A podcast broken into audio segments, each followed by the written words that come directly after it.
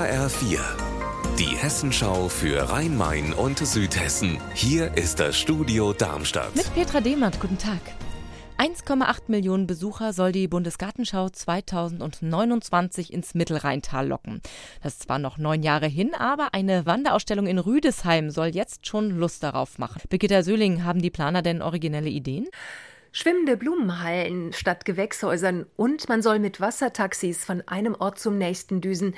Denn die Bundesgartenschau 2029 im Mittelrheintal verbindet so viele Städte und Gemeinden von Rüdesheim bis Koblenz wie noch nie zuvor. Man will das ganze Rheintal auf allen Ebenen bespielen, also angefangen vom Rhein, vom Fluss, über das Ufer, über die Weinberge, die Hänge bis hin zu den Höhen mit den Burgen. Herausgerissene Waschbecken, Graffiti-Schmierereien an den Wänden. Vergangenen Februar haben Vandalen die Toilettenanlage auf der Darmstädter Mathildenhöhe regelrecht verwüstet. Um das historische Örtchen hatten viele Besucher aber auch vorher schon einen großen Bogen gemacht. Aber das soll sich ändern. Ab heute lässt die Stadt das Toilettenhaus am Fuße des Hochzeitsturms sanieren.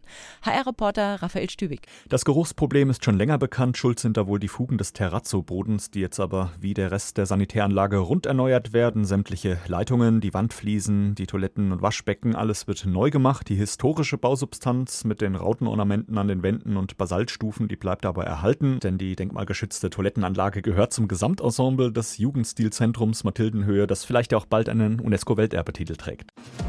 Es ist ein Superlativ, mit dem sich keiner schmücken will. Hessen ist in Deutschland Spitzenreiter, was neue Corona-Fälle angeht. In den vergangenen sieben Tagen haben sich pro 100.000 Einwohner 17,7 Menschen angesteckt. Damit liegt Hessen mit Abstand vorne.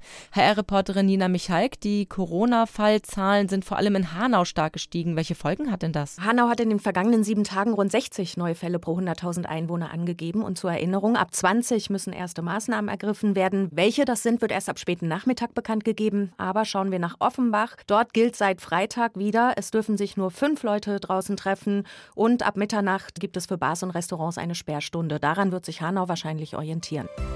Unser Wetter in Rhein-Main und Südhessen. Es ist wechselnd bewölkt mit Temperaturen bis 24 Grad. Morgen ist das Wetter ganz ähnlich mit etwas mehr Sonne.